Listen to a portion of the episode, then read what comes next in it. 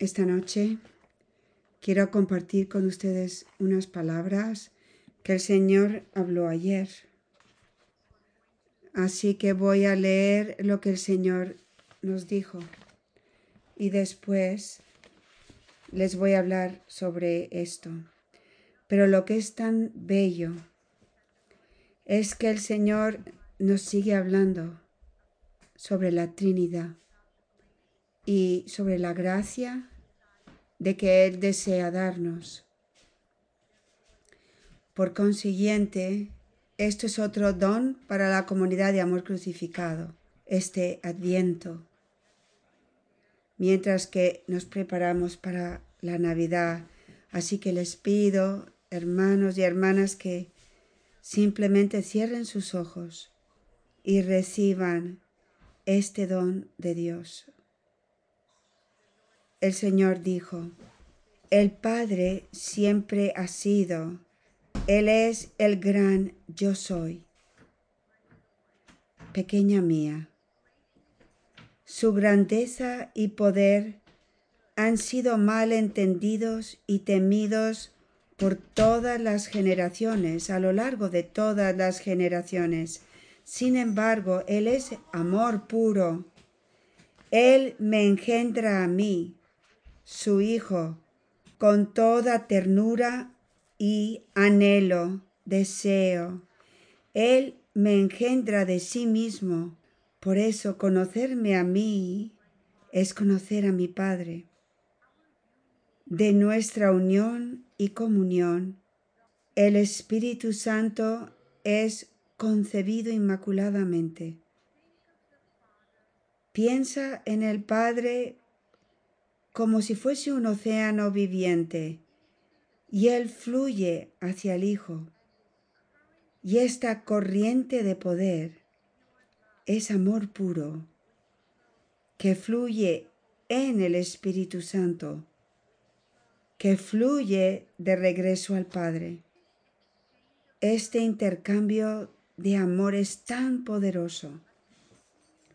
Una vida continua desde y hacia el Padre. Que este triángulo de vida es una sola vida. Somos tres personas distintas que compartimos la misma vida. Por eso conocerme a mí es conocer al Padre, porque somos uno. Me hice carne, el Dios hombre, para que tú pudieras llegar a conocer y ver al Padre.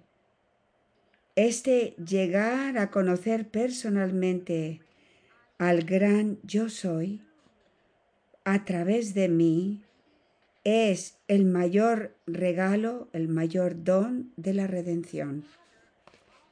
El Padre también deseaba que su humanidad llegara a conocer y a ver a la tercera persona de la Trinidad y creó a la Madre de Dios desde su concepción llena de gracia. Ella está llena del Espíritu Santo consumida totalmente por Él. De modo que es el Espíritu Santo lo que ves y conoces en María y a través de ella. Aunque ella es criatura y no divina, para los humanos ella se convierte en la imagen más perfecta del Espíritu Santo que también revela a la humanidad la belleza y la bondad del Padre y del Hijo. Conocer y amar a María es conocer y amar al Espíritu Santo, lo cual es conocer y amar al Padre. María es el ser creado que es la puerta de entrada a Dios a través de mí, su Hijo amado. Pequeña mía, estos misterios de la Santísima Trinidad solo pueden ser recibidos por las almas que, por humilde amor a mí, siguen a mi madre hasta el pie de mi cruz, para entrar en mi corazón crucificado. Nadie en la tierra puede recorrer el camino estrecho de mi pasión sin la ayuda y la guía de mi madre, porque es el Espíritu Santo, siendo uno con ella, que se convierte en el camino de regreso al Padre a través del Hijo. Por lo tanto, el misterio de la cruz revela a la humanidad el misterio de la Trinidad. Entonces le pregunté a Jesús sobre mí misma, porque no siento que estoy viviendo la vida en la Trinidad. Y Jesús respondió, pequeña mía, has de tener cuidado porque estás confiando en los sentimientos humanos para determinar tu vida en la Trinidad. Yo en la cruz me sentí abandonado por el Padre, pero sabía que no estaba abandonado. Tu nivel de unión con la Trinidad en la tierra está determinado por el abandono de tu voluntad a la voluntad de Dios, no por los sentimientos. Somos uno, mi amada esposa. Sin embargo, la mayor parte del tiempo no te permito sentir mi presencia. Esto lo hago para perfeccionar el abandono de tu voluntad humana en la mía. La paz perfecta en medio del sufrimiento es señal de que un alma que vive en la vida de la Trinidad, a través de su unión con mi sacrificio de amor, por la gracia del Espíritu Santo, ese es el fin del mensaje. Simplemente quiero atravesar unos minutos en lo que engendra Dios. Jesucristo es engendrado por el Padre. Y las preguntas católicas dan una respuesta muy clara. Engendrar es convertirse en el Padre de alguien. Crear es hacer. Y la diferencia es la siguiente. Cuando uno engendra, uno engendra algo que es de la misma calidad o género de uno mismo. Lo que Dios engendra es a Dios, igual que lo que el hombre engendra es al hombre. Lo que Dios crea no es Dios. De la misma manera que cuando el hombre crea no es al hombre tampoco diciendo que Jesús es engendrado del Padre, estamos diciendo que Jesús es plenamente Dios y no una creación de Dios. Ni tampoco es el Hijo de Dios un modo, una acción de Dios. Pensé que esto era importante para la comunidad entender lo que significa cuando Jesús nos dice que Él es engendrado, Él viene plenamente, fluye plenamente del Padre. Ahora bien, mientras que meditaba cada vez más los mensajes del 2021, constantemente estoy viendo una gracia especial. El Señor nunca ha hablado tanto sobre la Trinidad como lo ha hecho en un año. Y en estos meses pasados ha sido como un desbordamiento del corazón de Dios a su comunidad de amor crucificado, del don de la Trinidad. Yo siento al leer las palabras de Dios que Él desea con todo su sagrado corazón que nosotros plenamente vivamos la gracia de su reino en la tierra así en la tierra como en el cielo, que la gracia del Padre, de la oración del Padre nuestro, que es el don de la redención, Él quiere que nosotros lo tengamos. Así que Él nos está preparando. Yo me centré hoy en la meditación, en las palabras de la Santísima Virgen a la comunidad de amor crucificado la semana pasada, el día de la fiesta de la Inmaculada Concepción, cuando hicimos nuestra, nuestra alianza a ella y al Espíritu Santo. Y no voy a leer todo el mensaje, pero voy a leer unas palabras claves que María está revelando este don que Dios nos quiere dar. Él nos ella nos dijo, habéis recibido el don de entrar en el misterio de lo que Dios ha hecho conmigo, una humilde esclava del Señor, para que cada uno de vosotros pueda recibir el don de un mayor conocimiento del deseo de Dios por todas sus criaturas desde el principio de los tiempos. Y ella entonces nos dice, ¿Cuál es el deseo? La consumación en la vida de la Santísima Trinidad para participar del éxtasis del amor divino. Ella quiere y Dios nos da la gracia de venir a conocer el misterio de María, que es su unión con la Trinidad, para que a través de María podamos recibir en la forma que podamos en la tierra el mismo misterio. En el libro de la Inmaculada Concepción y el Espíritu Santo, es el nombre en inglés. En mi libro es la página 48, pero yo tengo una edición antigua, así que no estoy segura cuál es en el otro libro. Pero habla, Maximiliano Colbe dice esto de la Santísima, de nuestra Santísima Madre y de Dios Padre. Dice, en todo lo que Él hace, Dios siempre desea utilizar, hacer uso de instrumentos. Dios, que nos dio libre albedrío, quiere que le servamos libremente en el papel de instrumentos, trayendo nuestras voluntades en armonía con la suya. Igual que su Santísima, Madre hizo cuando ella dijo, He aquí la esclava del Señor, hagas en mí según tu palabra.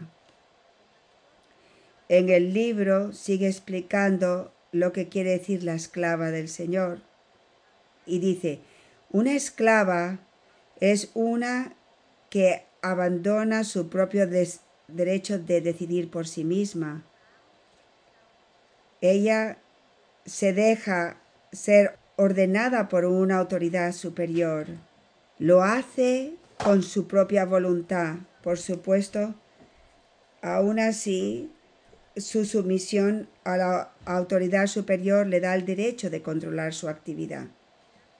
Por lo tanto, la obra del Espíritu Santo es con María llevarnos al pie de la cruz para empezar a vaciarnos de nuestra voluntad, que es nuestro ego, todas nuestras heridas que están infectadas, todo eso que está dentro de nosotros que tiene que ser purificado y vaciado por una sola cosa, para estar llenos, como lo, es, lo, lo está María de Dios, para que nosotros, por el amor de Dios, y eso es lo que es un alma víctima, diga, fiat, te quiero tanto, deseo tanto devolverle al Padre a, través del Hijo que quiero darle todo. Así que el llamado de un alma víctima no es sufrir, sino amar. Es amar de la forma que Dios nos ha amado a nosotros. Jesucristo revela el amor del Padre. Él se vacía a sí mismo de toda su gloria, de todo, por amor a nosotros. Ese es el amor de Dios Padre por nosotros. Y el alma víctima es lo que está más cerca, como María, que es la víctima. las criaturas de Dios en la tierra que desean, que es el deseo, la sed de Dios, del Espíritu Santo, de amar, amar a Dios de vuelta, de la forma que Él nos ha amado. Así que todo el enfoque de un alma víctima es el amor.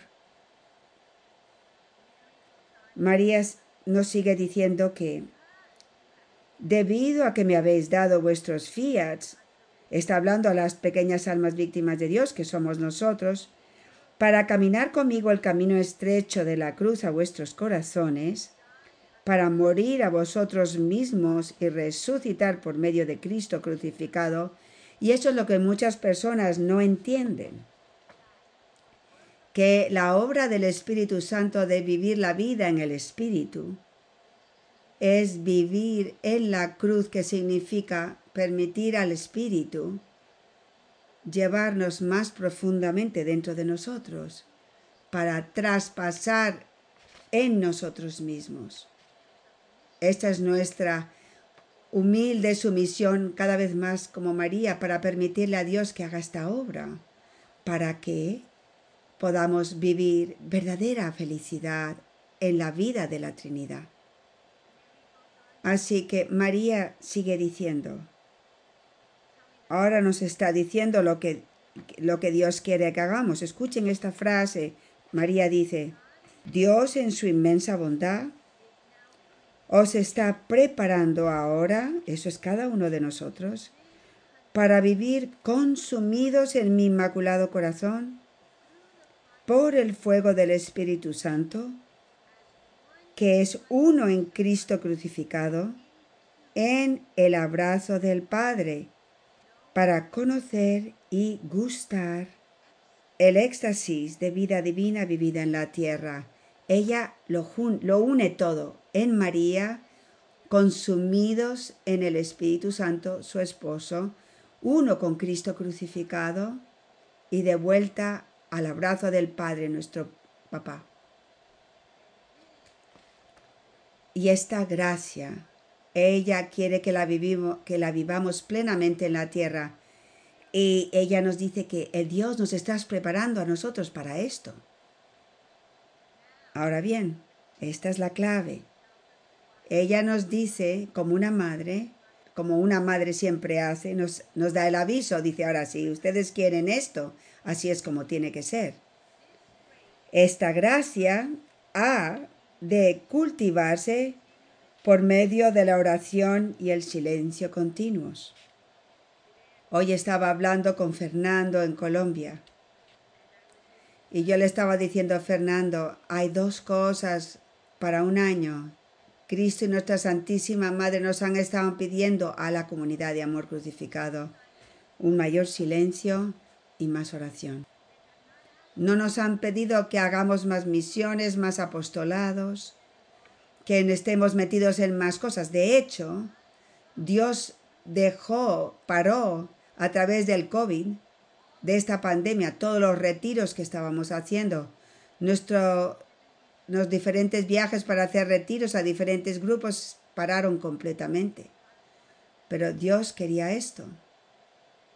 Y Él me ha llevado a mí en, a un año donde he tenido la oportunidad de, de ir casi todos los meses al refugio para dos cosas. Mayor silencio y oración. Y no solamente para mí. Dios ha estado transformando nuestra casa de retiros y dándole un propósito claro Ahora es una casa de retiros en el vientre de María, en el fuego del Espíritu Santo, para entrar con ella. Silencio y oración. Ahora, esta es la segunda cosa que María nos dice que, vivamos la vida en la Trinidad. Y sigue diciendo lo siguiente. Y protegidos para no caer en las tentaciones de Satanás. Mediten esas palabras esta semana. La belleza del camino de la cruz es que empezamos a conocer nuestros desórdenes. empezamos a conocer cómo Satanás nos tienta. Ya no es algo oculto a nuestros ojos. Si hemos hecho verdaderamente el trabajo del camino, nuestros desórdenes, nuestras heridas, nuestros lugares de vulnerabilidad salen a la luz. Y María nos está diciendo, tenemos que proteger esta gracia que Dios nos está dando, no eligiendo caer en las tentaciones de Satanás. Ahora, presten atención en qué, en qué nos dice. Cada vez que nosotros caemos en las tentaciones de Satanás, nosotros elegimos caer. Es de nuestra voluntad que lo hacemos. Así que ella nos está diciendo que cada vez que elegimos caer en las tentaciones de Satanás, perdemos gracia de unión con Dios. Cada vez que resistimos las tentaciones de Satanás, entonces permanecemos en la gracia de Dios. Y es por eso que la siguiente frase, ella nos dice entonces que es, es por eso que la oración continua y el silencio son esenciales para vivir en el reino de Dios en la tierra. Miren a María. María vivió consumida en el amor de la Trinidad en la tierra. ¿Y qué ven en María? ¿O qué vieron en María? Una criatura, una mujer, una madre que está en silencio en constante oración. Solamente las almas que entran en ese silencio y oración viven la gracia del amor y comunión con la Trinidad. Y quiero terminar compartiendo con ustedes lo que Elena me envió. El Papa Francisco dio una catequesis sobre San José, el, el hombre del silencio.